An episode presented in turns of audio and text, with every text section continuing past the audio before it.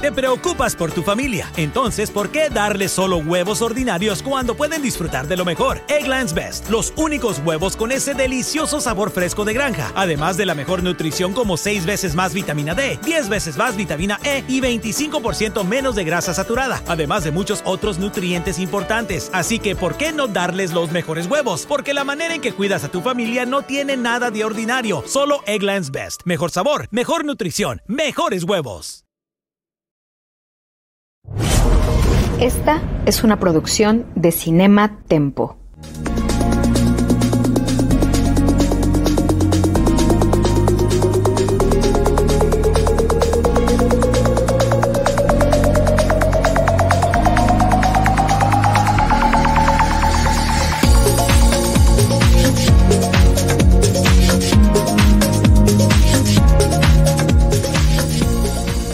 Date un tiempo para Cinematempo.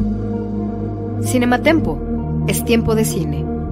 Con Charlie del Río y Lucero Calderón. Cinematempo, streaming. Protesto, al lugar, denegada. ¿Cuántas veces no hemos estado escuchando a través de películas y series de televisión cómo se llevan a cabo los juicios en la gran pantalla o en la pantalla casera, los juicios en Estados Unidos. Hoy vamos a hablar de El juicio de los siete de Chicago, una película estrenada originalmente en la plataforma de Netflix. Yo soy Charlie del Río y saludo con mucho gusto a Lucero Calderón. Mi querido Charlie del Río, muy buenas noches, ya es viernes y pues efectivamente hoy tenemos un, un, proyecto, una película que sin duda alguna pues está en boga por muchas cosas.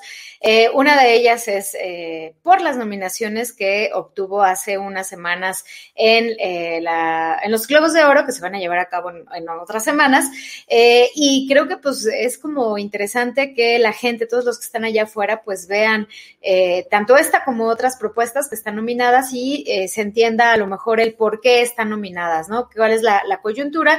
Y también como datito curioso, mi querido Charlie, eh, de eh, el juicio de los siete de Chicago, pues eh, está gratuita ahorita en Netflix, va a estar justo, perdón, en YouTube eh, de Netflix, el YouTube de, Netflix, aunque está en la plataforma, eh, para todos aquellos que la quieran ver, eh, que no tengan la plataforma, bueno, se pueden meter al canal de YouTube para que la vean y pues, ¿por qué está gratis? Porque se están conmemorando 51 años, lo están 51, 51 años que se llevó a cabo este juicio en Estados Unidos y como coyuntura por las fechas decidieron eh, liberarla a los de Netflix y ponerla gratuitamente durante este fin de semana. Pues eso está interesantísimo y me parece que nosotros elegimos la película antes de esa coyuntura.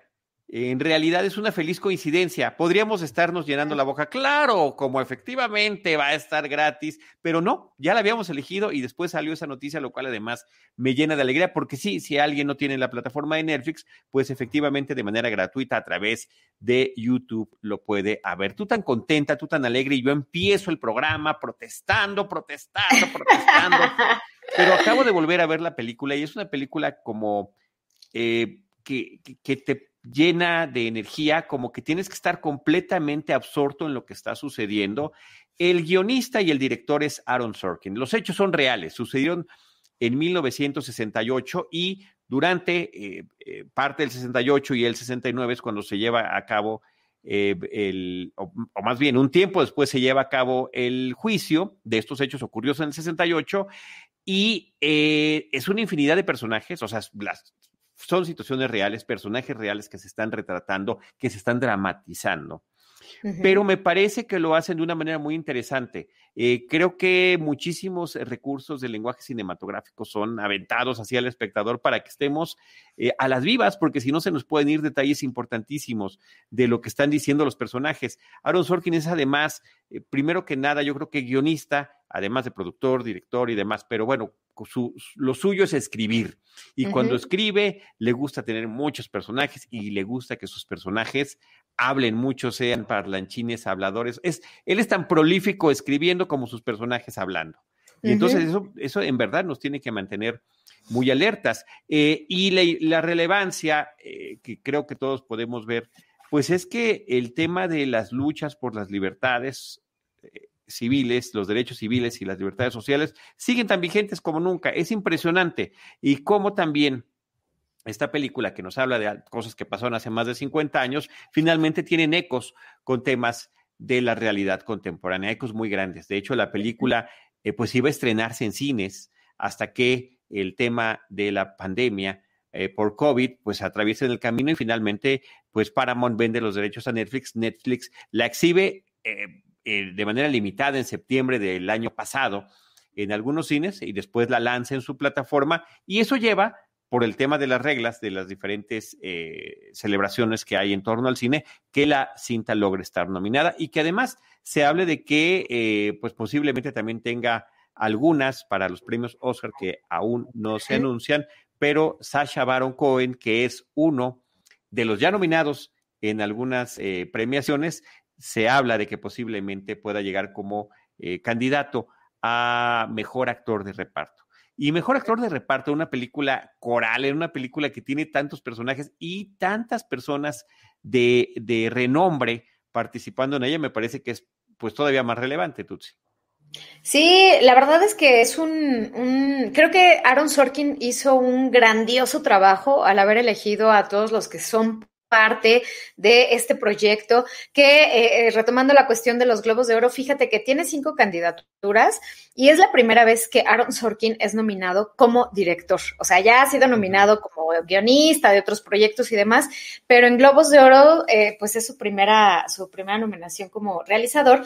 Y bueno, Aaron Sorkin elige a muchos actores eh, bastante interesantes y con grandes y curiosas, interesantes y muy em, diversas trayectorias, eh, como bien lo acabas de comentar, que está Sasha Baron Cohen. ¿Quién es, quién es este cuate? Si no lo ubican, pues a lo mejor por la cultura pop la, lo ubican por por Borat, que curiosamente para los Globos de Oro está nominado por las dos películas, tanto por esta como por Borat. Entonces son, son proyectos y personajes completamente diferentes. Eh, pero bueno, sin duda en este, pues a mí la verdad me gustó muchísimo porque interpreta a alguien que existió en la vida real, eh, que era muy ácido, muy sarcástico, muy inteligente, porque además siempre tenía como la, pila en la cabeza, la ardilla ahí dándole vueltas y siempre comentaba o hacía comentarios como muy eh, acertados, muy em, con cierto, cierta ironía a veces eh, o, con, o, sarcásticos, pero con un trasfondo muy real, ¿no? O sea, su personaje realmente em, está como bien estructurado. Y bueno, a Sasha Baron Cohen se suman otros personajes como Eddie Redmayne, que es el, cuate este británico, que también ha estado siempre nominado.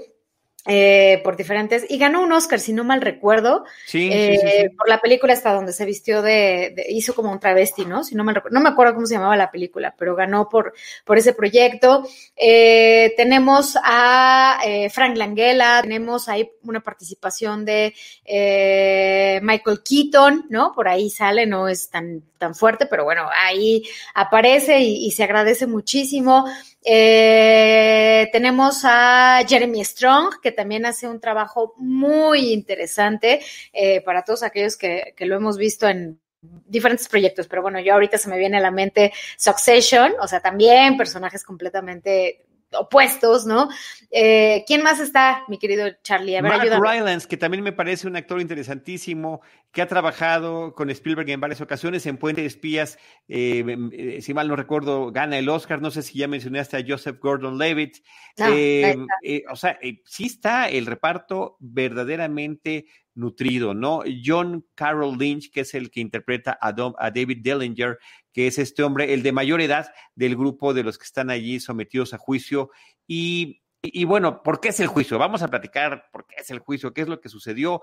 Eh, estamos en 1968, en uno de los puntos más terribles de la guerra de Vietnam. Los soldados estadounidenses eh, son mandados por cientos de miles, eh, reclutando jovencitos de entre 18 y 24 años de edad y pues evidentemente al matadero, independientemente de todas las consideraciones eh, sociales y políticas de la intervención de, de, Estados Unidos allá, el tema que les importa muchísimo a estos manifestantes es la muerte innecesaria de jóvenes soldados estadounidenses. Y eso es lo que, lo que ellos están protestando, están protestando en contra de la guerra de Vietnam. Y eh, como va a haber en la ciudad de Chicago una eh, convención demócrata, deciden en torno a la convención manifestarse públicamente y empiezan a llegar o inclusive a organizarse desde antes diferentes grupos que están en contra de, de esta situación.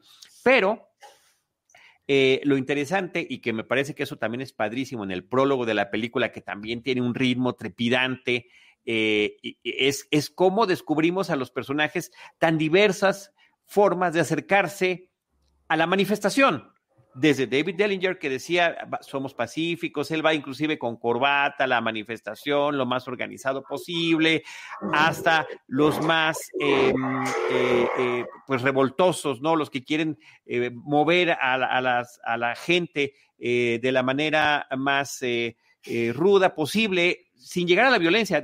al final, todos ellos estaban a favor de una de una manifestación pacífica, pero sí tenían diferentes formas también de provocar el movimiento del que estaban hablando, ¿no? O los que lo veían mucho más del lado intelectual. Y al final de cuentas, después de que eh, resulte que hay enfrentamientos entre los manifestantes y la policía, el gobierno elige prácticamente eh, señalando con el dedo a algunos de los organizadores y los pone a todos juntos en un juicio, manifestando además que habían conspirado para eh, eh, hacer esta situación violenta, ¿no? Básicamente eso es como lo, interesante, independientemente de que esta gente se conociera o no, no hubo tal conspiración, porque además no empataban sus, sus mismas formas de manifestarse, Tutsi. Claro, eh, creo que el asunto se convirtió ya, eh, tomó como lugares o se hizo muy político en su momento en Estados Unidos. Incluso eh, cuando vas viendo la película, pues sí te percatas que, eh, pues efectivamente el gobierno, pues como que, o, algunas autoridades, no el gobierno, algunas autoridades, pues sí quieren incriminarlos, ¿no? Quieren como realmente llegar hasta las últimas consecuencias con todo este, este grupo o estos siete personajes, que, eh, que de hecho eran ocho, ¿no? Pero ahí había un personaje que, que es el octavo, un, un, hombre negro perteneciente a las panteras, a los Black Panthers, panteras negras, eh, pero bueno, ahí, él, lo, ahí se nota que también lo quieren inculpar, pero por cuestión racial nada más, ¿no? No porque realmente, porque él de hecho nada más había ido a Chicago a ofrecer un discurso, no, nunca estuvo en, no, o sea, como que él no estuvo claro, presente. Y se regresó, estuvo cuatro horas. Y se regresó Exactamente, y de pronto las autoridades dijeron, ah, pues este también, ¿no? Este también nos está generando ruido, está haciendo mucho ruido con, con todas las panteras negras, entonces también vamos a señalarlo. Entonces sí se ve claramente que ahí la cuestión política está eh, súper, súper eh, interiorizada y que hay intereses, que hay gente que quiere, le interesa, necesita y desea que estos siete personajes sean involucrados y sean señalados y sean juzgados y eh, que paguen, ¿no? Paguen por este supuesto complot eh, eh, que estaban haciendo contra el gobierno de Estados Unidos. algo que también es como bastante interesante, mi querido Charlie, es que justo tú como espectador, al momento de estar viendo este proyecto que dirigió Aaron Sorkin, te das cuenta de cómo también eh, el juez, el que lleva el caso, que en este caso es interpretado por eh, Frank Langella, realmente es eh, un tipo que, que, que se deja llevar por la tripa, o sea, no ejerce de una manera justa, equilibrada, ¿no? No tiene temple y realmente sí se ve como por cualquier tipo de, de situación, de, de contestación, de cosa, todo lo quiere marcar todo lo quiere señalar, quiere castigar e incluso es muy divertido cuando, eh, porque además el juicio duró cientos de días. Medio año, sí, sí, más de medio año. Exactamente, entonces ya como hasta los mismos, eh, la misma gente que asistía al juicio, que iba pues cuando había citas y que asistía, ya hasta se adelantaba a contestar cuando siempre decía que estaba fuera de lugar o que lo que iba a decir no, no tenía lugar, ¿no? Bueno, que son ya como eh, vocabularios muy, o, son palabras. cuando, cuando, niegan una, una cuestión que está protestando eh, tanto la defensa o, el fiscal, ¿no? Dice denegado, overruled, se pasa diciendo overruled y lo gritaban a coro. Eh, pues, Exacto, se adelantaban incluso. Se adelantaba la gente, antes de que lo dijera, se adelantaba porque ya era como tan predecible que estaba tan tendencioso en el sentido de señalar cualquier cosa de estos siete de, de Chicago, ocho con el, ahí vemos el personaje eh, Black Panther, o que era uno de los líderes de, de las Panteras Negras, eh, ¿cómo, ¿cómo sí se ve que dices, hasta como espectador dices, no lo puedo creer, o sea, no, yo pensé que nada más pasaba en países, eh, ¿no? De, de este lado del mundo, de México, sí. países que están en vías de desarrollo, etcétera etcétera, y de pronto te topas con estas historias que pues son ajenas a nosotros, porque pues no es un caso que para nosotros sea significativo tomando en cuenta que pues no somos estadounidenses, no es algo que haya pasado en nuestra historia. Sin embargo, bueno, pues abran su corazón, abramos el corazón y conozcamos otro tipo de, de, situaciones, momentos, casos, historias que se dieron en la vida real y que te permiten también entender un poco la cultura, la historia de Estados Unidos, ¿no? Y de cómo esta generación o estos hombres, estos siete hombres, ocho con el Black Panther, eh, pues en cierta forma abrieron como para generar una conciencia tanto en la generación que, a la que pertenecían como en las venideras, ¿no? Entonces creo que hay bastantes lecturas muy interesantes eh, que tienen que ver con la política, con la historia, eh, los juegos de intereses, los juegos políticos, eh, cómo ciertos em, hay ciertos papeles clave eh, dentro de la política que pues también están moviendo las piezas de su ajedrez, ¿no? Para ver si le sale una jugada y que se vean favorecidos, ¿no? Entonces creo que es un, una historia como bastante interesante, mi querido Charlie, en ese sentido que eh, como espectador pues realmente sí tomas un partido creo que muy marcado, salvo que tú me puedas decir lo contrario, eh, a, los siete de Chicago, ¿no? O sea, sí realmente dices, pues no, estos cuates, la verdad es que no están manejándose o no hicieron lo que supuestamente quieren decir que hicieron, o sea, que las autoridades decían que ellos hicieron, ¿no? Entonces, no sé qué piensas tú, mi querido Charlie que a nivel público lo que, lo que se pretendía por parte de las autoridades era poner un ejemplo con ellos. Decir, si ustedes se eh, suscriben a este tipo de manifestaciones, así es como pueden acabar. Y por supuesto, desde el principio se plantea, vamos a pedir la pena máxima que pudieran recibir por esto. Imagínate que por una manifestación terminaras eh, 10 años tras las rejas, 10 años en una prisión federal, porque además se trataba de un crimen federal. Y el papel del juez interpretado por Frank Langella, que además me parece que lo hace increíble porque él es un actor con mucho carácter, con mucha personalidad y aún ya como una persona a la tercera edad que podría verse inclusive frágil, tiene una eh, vivacidad eh, terrible porque además su personaje es un individuo lleno de prejuicios y uh -huh. que como has descrito, todo lo trata de llevar exclusivamente a lo que él ya, él ya da, aunque haya durado eh, meses el juicio, él ya tenía desde el principio su veredicto. Él uh -huh. no, no tenía que esperar a lo que dijera el jurado para poder emitirlo. Lo único que tenía que hacer era la faramaya y poder demostrar quién era el que mandaba allí en todo momento, ¿no? En el tema eh, del, de, de, la narración de la película, bueno, pues él es justamente el personaje, el, el villano de la historia al que estamos claro. viendo constantemente en ese papel. Y me parece que eso, que eso es interesante. Y también el hecho de que no nada más se trata de limitar o coartar las libertades, de los enfrentamientos, de lo, que puede suceder eh, con la represión hacia las... Eh, hacia las manifestaciones, sino también el entorno político. Había terminado el periodo de Lyndon B. Johnson y había iniciado el de Nixon y había también conflictos de interés entre los miembros que habían ocupado los diferentes uh -huh. eh, puestos, ¿no? Y bueno, que se venía arrastrando, como nos menciona nuestro productor Jaime Rosales, a quien le damos un caluroso y cariñoso saludo y nuestro agradecimiento en su producción, también venían desde Kennedy, ¿no? Inclusive en esta parte, eh, insisto yo, tan interesante del prólogo de la película, bueno, no nada más nos está mostrando cómo se están preparando para ir a la, manifestación los diferentes miembros que, de, de, las, de los diferentes grupos en sus diferentes ciudades, sino también lo que había pasado apenas eh, hace poco tiempo con el asesinato de Martin Luther King, el asesinato de, eh, el, de Bob Kennedy y demás eventos que estaban en ese, en ese momento, en ese ajetreo político tan intenso en Estados Unidos. Y también estaba la lucha de, de, las mujeres, la lucha de los hombres de color, ¿no? Las panteras negras y cómo eran tratados y los enormes prejuicios en torno a todo esto que son eh, allí manifestados, ¿no?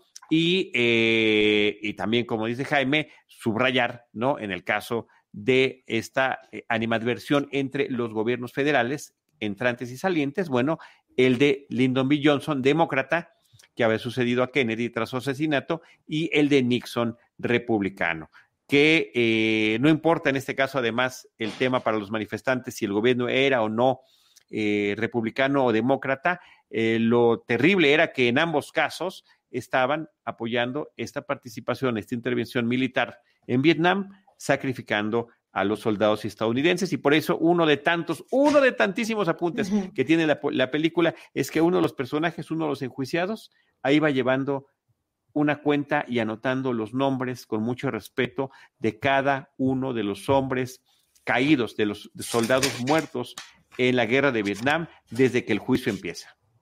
Sí, ese, ese dato son, eh, desde que el juicio empieza hasta que concluye, eh, murieron 4.752 jóvenes en la guerra de Vietnam. Y lo que decías, retomando un poquito... Estadounidenses, eh, jóvenes estadounidenses, ¿no?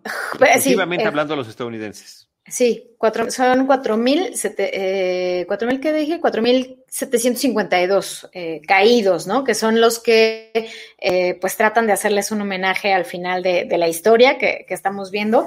Y eh, y lo que te quería comentar, mi querido Charlie, con respecto a eh, las panteras negras, que también ahí ves como eh, los salientes, los entrantes tienen intereses, también se ve como hay un asesinato, ahí es como que, es histórico y de hecho utilizan imágenes de archivo eh, de cómo asesinaron a, un pantera negra, ¿no? A un líder, sí, a uno de, los líderes que asistía también al juicio de los siete de Chicago, tratando de apoyar o defender o darle como ciertas líneas al hombre Pantera Negra que estuvo involucrado y que a la mera hora, pues bueno, ya eh, sacaron, ¿no? Dijeron, bueno, ya vete a tu casa, porque el, el jurado fue testigo de cómo eh, pues lo en pleno, en pleno juicio se lo llevaron, lo regresaron esposado, amordazado, etcétera. Entonces ya como que ahí ya se estaba como desvirtuando un poco la situación y por eso eh, eh, se, pues dicen, bueno, ya vete, ¿no? O sea, tú ya efectivamente no tienes nivel en el entierro, adiós. y también algo que, que, como un dato curioso que quería comentar, mi querido Charlie, es que justo esta película tuvo su origen allá en el 2007.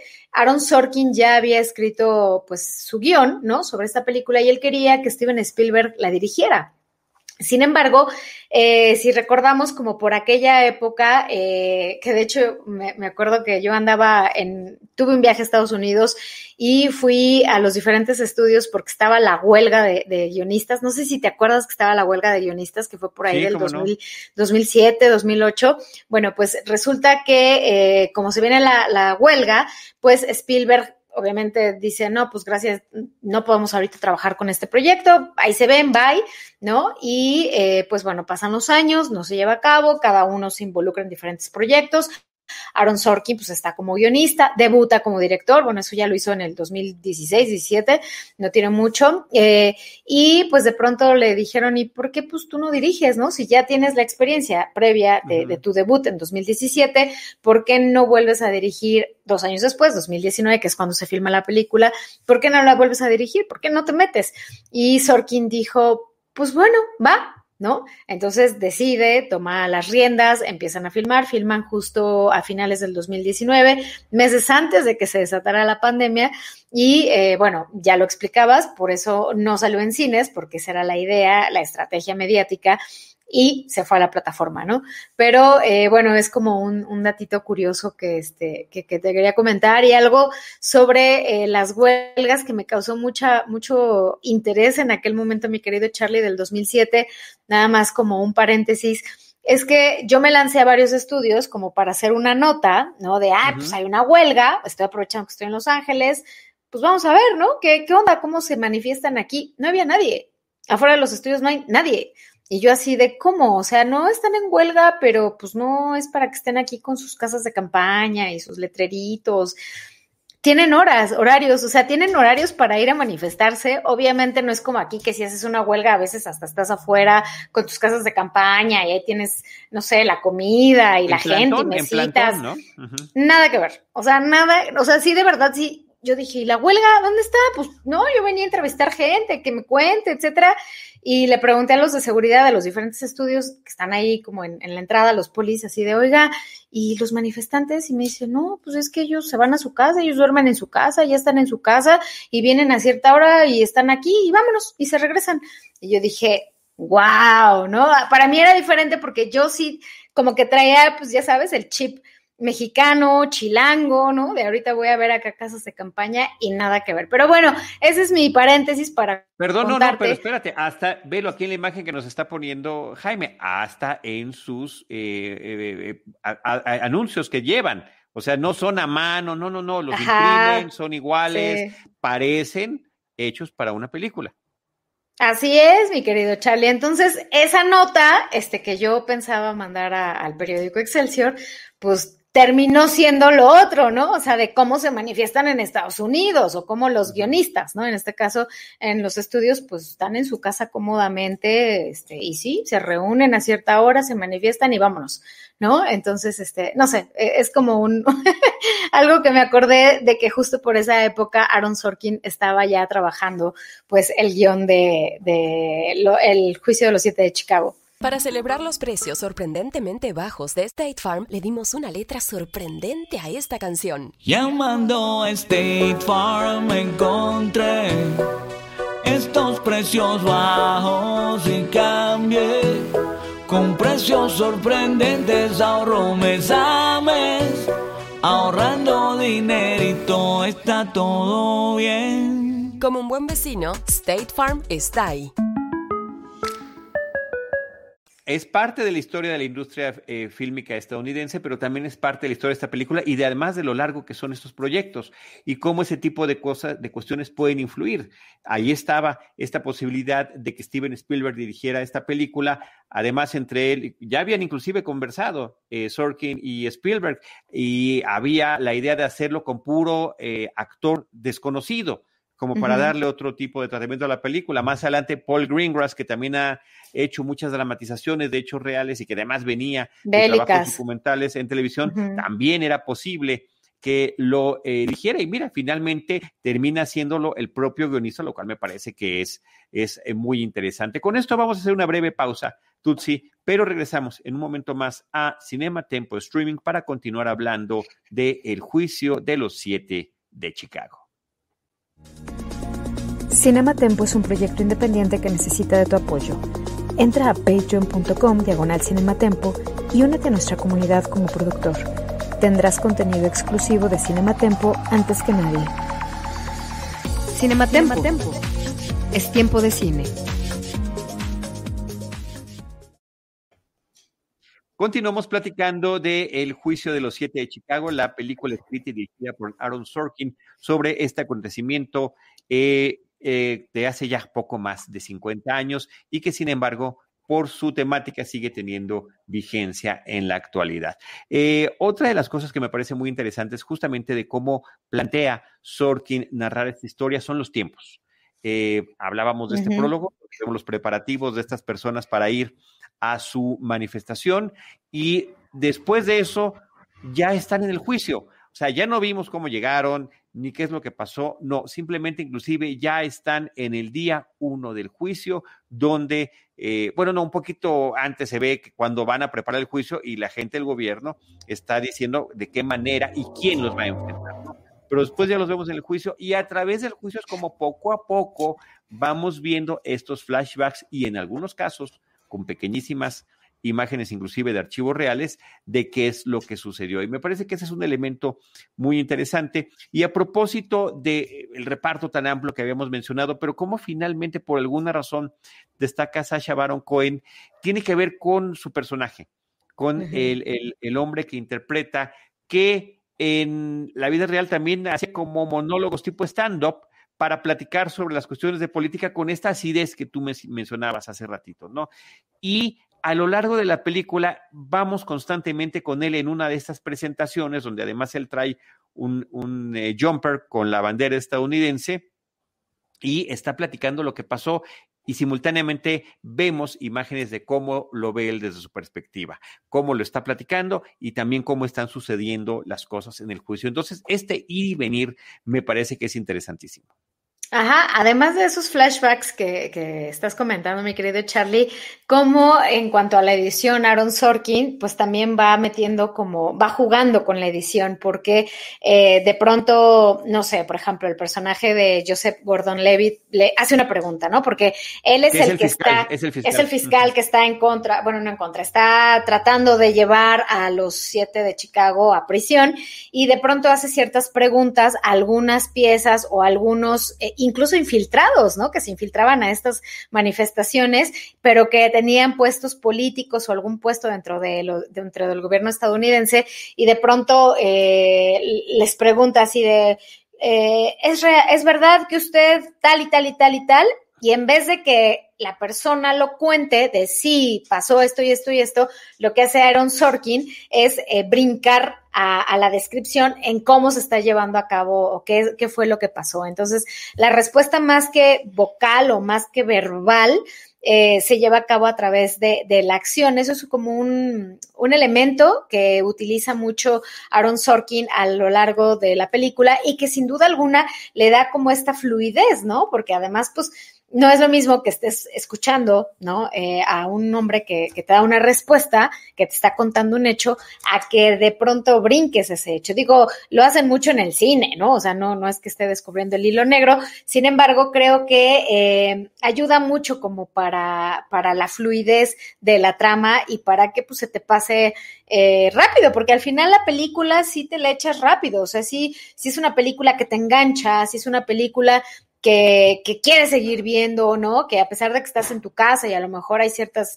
distracciones, ¿no? Este, o que el chamaco te toca la puerta o lo que sea, eh, no sé, como que siento que, que sí te permite como que clavarte y verla de principio a fin, porque realmente es un deleite visual, eh, con, ya lo decíamos, con las actuaciones, este coro, ¿no? Esta, estas actuaciones corales que eh, que, hacen que la trama como que se sustente y pues bueno, vas viendo los personajes, de pronto lo que les comentaba, ¿no? Vas, ves a Michael Keaton que realmente tiene segundos en pantalla, ¿no? O sea, no, no, no es como la gran actuación, pero es clave, porque además ahí en la participación de Michael Keaton, pues realmente te ves cómo está como muy eh, manipulado ya el asunto, porque justo cuando el personaje de Keaton, que fue un funcionario de la administración previa, hace una declaración que realmente ayudaría a los siete de Chicago para que no los, no los este, enjuiciaran, en ese momento, como el, el, juez, eh, que es Frank Langella, sabe que si este cuate habla y dice frente al jurado lo que va a decir, el jurado va a cambiar de postura. Entonces, ahí es cuando dices, qué poca que dice no va a pasar el jurado. Pero ¿cómo? O sea, este señor tiene mucho que decir, dice el defensor de los siete de Chicago, es, pieza clave, no va a entrar el jurado. Eh, si yo considero que es importante lo que dice, yo voy a decidir que después entre el jurado. Pero ahorita que no entre el jurado. Entonces ahí ves cómo manipuló todo, o sea, cómo este juez eh, manipula todo y bueno, eh, incluso al final de, de, la película, digo, creo que no es spoiler, mi querido Charlie, pues sí se ve eh, cómo en la vida real este, este hombre, este eh, juez, eh, fue considerado en Estados Unidos como uno de lo, como el peor, el peor juez y lo que no se debe de hacer en un juicio. O sea, es como el ejemplo de lo que no se debe de hacer para, es un referente para el mundo de la abogacía en Estados Unidos.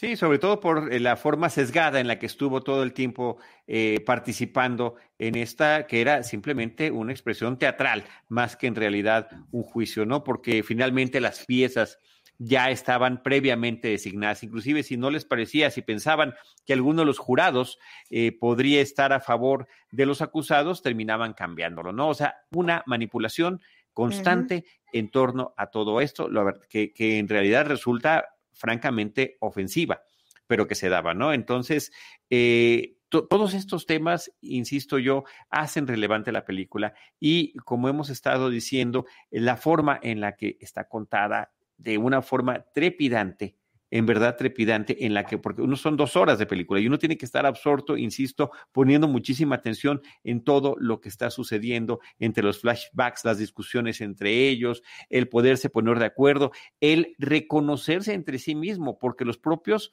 manifestantes, acusados, líderes cada uno de diferentes movimientos, pues tienen diferentes formas de ver las cosas y no están en, en, la mayoría de las partes del tiempo de acuerdo con el otro, aunque eventualmente están luchando por la misma causa y de alguna manera se reconocen. Porque aunque haya por ahí un par de ellos, en, el caso de Abby, interpretado por eh, Sasha Baron Cohen, y su amigo, interpretado por Jeremy Strong, que parece que son como, ¿no? Los, como los más vulgares o los más, no, lo tienen todo perfectamente claro, o sea, son personas muy bien educadas, muy inteligentes y que saben de qué manera están trabajando el, el, tema que quieren transmitir. Y hay una serie de frases a lo largo de toda la película, y mira, está interesantísima entre el verdadero Abby y el que interpreta a Sasha Baron Cohen, em, eh, de frases que son dichas a lo largo de la película muy puntuales sobre la forma en la que se ejerce la, democracia, ¿no? Eh, sobre el si eh, están a favor o no de manifestaciones no pacíficas para cambiar las cosas. Dicen, no, en este país tenemos una forma muy sencilla de, de manifestarnos de la forma más pacífica posible. Cada cuatro años tenemos elecciones. Entonces, lo que estamos nosotros haciendo es apuntar hacia eso. Eh, justamente para tratar de rebatir este argumento de que ellos habían iniciado la violencia y también eh, cómo eh, se puede o no radicalizar un movimiento, ¿no? O también la forma en la que las autoridades, evidentemente, en momentos innecesarios, pueden ejercer la represión. Sí, mi querido Charlie, la verdad es que pues eh, eh, se, aprecia esto que está haciendo Aaron Sorkin con todo este gran elenco, porque pues como lo decía, ¿no? O sea, somos creo que muy ajenos a, a la historia, sin embargo, cuando la ves, como, como ajeno, como alguien que no es estadounidense, pues obviamente lo disfrutas, dices, ah, mira, e incluso hasta te dan ganas, este, así como pasa, como ha pasado con muchas series de plataformas, que de pronto van saliendo personajes y que te quedas tan clavado como espectador que de pronto vas a buscar de ellos, ¿no? De, de qué pasó con ellos, qué hicieron, eh, etcétera, etcétera, etcétera. Y creo que, digo, al final te dan un resumen de qué pasó con cada Pero uno no de, de estos todos, personajes. no de todos, nada más de algunos. Entonces, efectivamente, como tú dices, dan ganas de ver el contexto, conocer un poquito inclusive más sobre las mismas manifestaciones, que no fue un día, fueron varios días y en los diferentes días fueron pasando varias cosas que quizás no están tan claras en la película. Eh, van mencionando varias cosas que pasaron y bueno, tú puedes ver, te metes a investigarlo eh, eh, en línea y puedes ver la cronología de los hechos y te da mucho mayor sentido y efectivamente, como tú estabas mencionando, Tutsi, poder saber qué pasó con cada uno de estos personajes. Oye, que no, no, no, quiero que sea sorpresa, pero lo que sí les voy a decir es que dos personajes de estos involucrados de los, de los siete de, de Chicago, híjole, dos tuvieron finales medio trágicos, o sea, trágicos inesperados, ¿no? Inesperados para la gente, obviamente, ¿no? Este, y a lo mejor también para ellos, creo que uno de ellos como que ni se imaginó cómo iba a morir, ¿no? Eh, bueno, nadie, creo que es una tontería lo que estoy diciendo porque nadie sabe cómo va a morir, pero ya si lo piensas, o sea, uno de ellos muere de una manera muy... Absurda. Absurda, Exacto. Entonces, Este, sí, sí, o sea, tienen... Y otro termina convirtiéndose en legislador, entonces, ¿no? Las, las cosas, cómo pueden eh, cambiar con el tiempo y cómo se pueden modificar y cómo puede uno ir construyendo su historia, porque también eh, también nos habla sobre estos demonios que tampoco sabemos eh, que tienen las personas y de qué manera los van a expresar finalmente, ¿no? Que también sería uno de los casos. Entonces, como dices tú, sin echar ese spoiler. Pero creo que lo interesante es ver el recorrido, lo interesante es ver esta mirada retrospectiva muy bien narrada, muy bien ejecutada y la verdad que, insisto yo, el, el reparto es un deleite, o sea, te dan ganas de conocer un poquito más de cada uno de los personajes y no nada más de estos personajes eh, protagónicos, de los ocho que fueron puestos a juicio, de sus dos abogados, porque también el, el eh, uno de los abogados, eh, para quienes han visto Billions, por ejemplo, es otro de los actores que participa en esta serie, ¿no? Eh, sino que hasta los incidentales, me parece que tienen, la chica que contesta los teléfonos en la oficina donde están coordinando la defensa, también tiene puntadas interesantísimas en la forma en la que se relaciona con la gente que está eh, pues ayudando y también a los que están eh, perturbando, porque hubo mucha interferencia.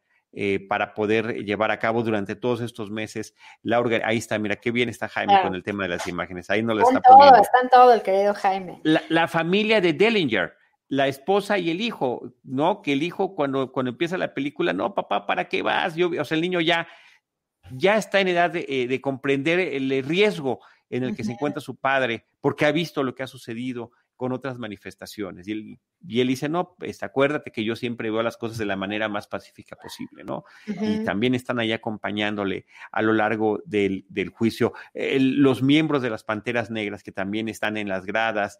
Em, dos de los... Eh, de los líderes de movimientos, pues que no estaban tan involucrados, ni eran tan relevantes, pero que finalmente ahí los ponen y dice uno, mira, este, pues no sé por qué nos escogieron a nosotros, pero junto a estos otros que están aquí es como estar en los Oscars de, los manifestantes, ¿no? Entonces con eso me, siento con, dice, me siento contento con la pura nominación. Exacto. Entonces, eh, eh, creo que sí está muy bien elaborado.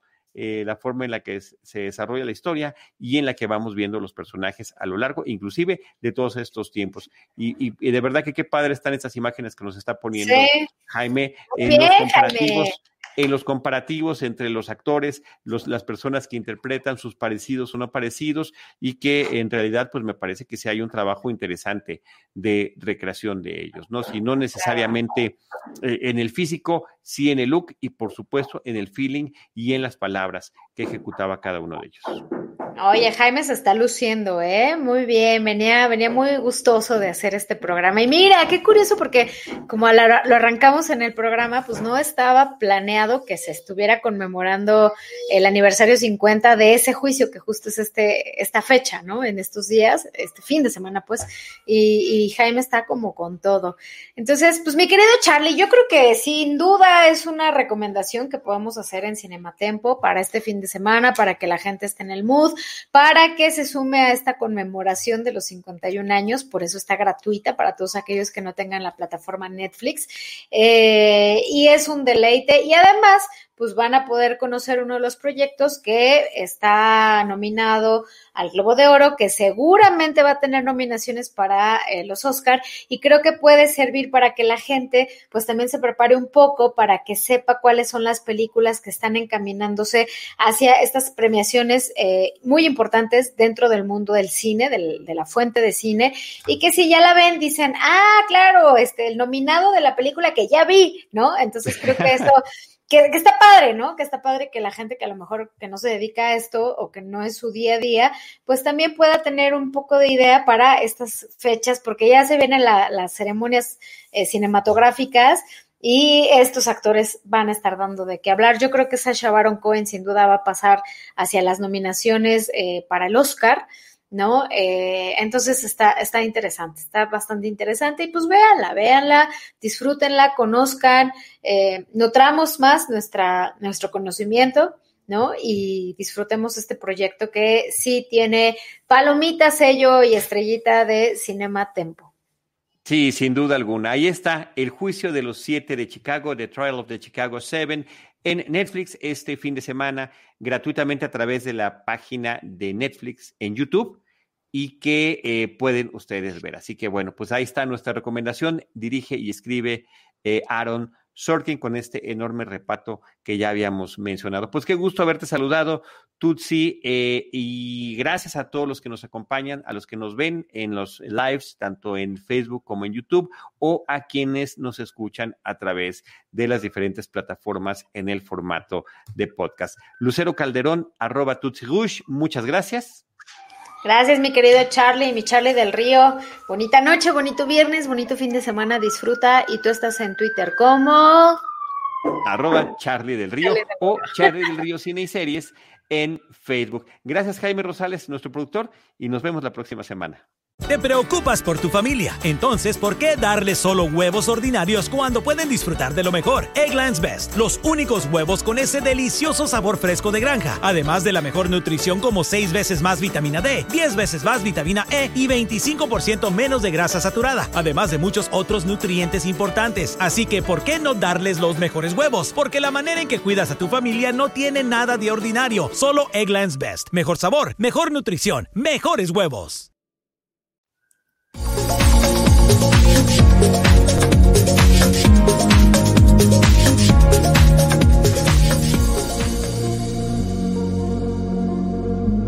Date un tiempo para Cinematempo. Cinematempo es tiempo de cine.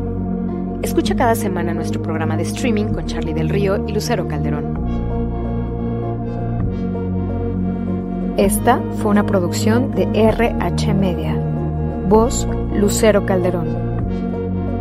La planta de Cornerstone Building Brands en Martinsburg está creciendo y también nuestros salarios. Tenemos oportunidades inmediatas para puestos que incluyen extrusión, técnicos de mantenimiento, recolectores, empacadores, operadores de montacargas. El pago oscila entre 15.50 y 25 dólares y 30 centavos por hora con un bono de mil dólares y beneficios desde el primer día. Envía un mensaje de texto con radio al 304-278-4149 para aplicar. Esto es radio a 304-278-4149. Get running this fall at Dunkin' with $2 medium iced coffees from 2 to 6 p.m. Try any of Dunkin's delicious iced coffee, like their signature original blend, or treat yourself to mocha, caramel, or the fall favorite, pumpkin.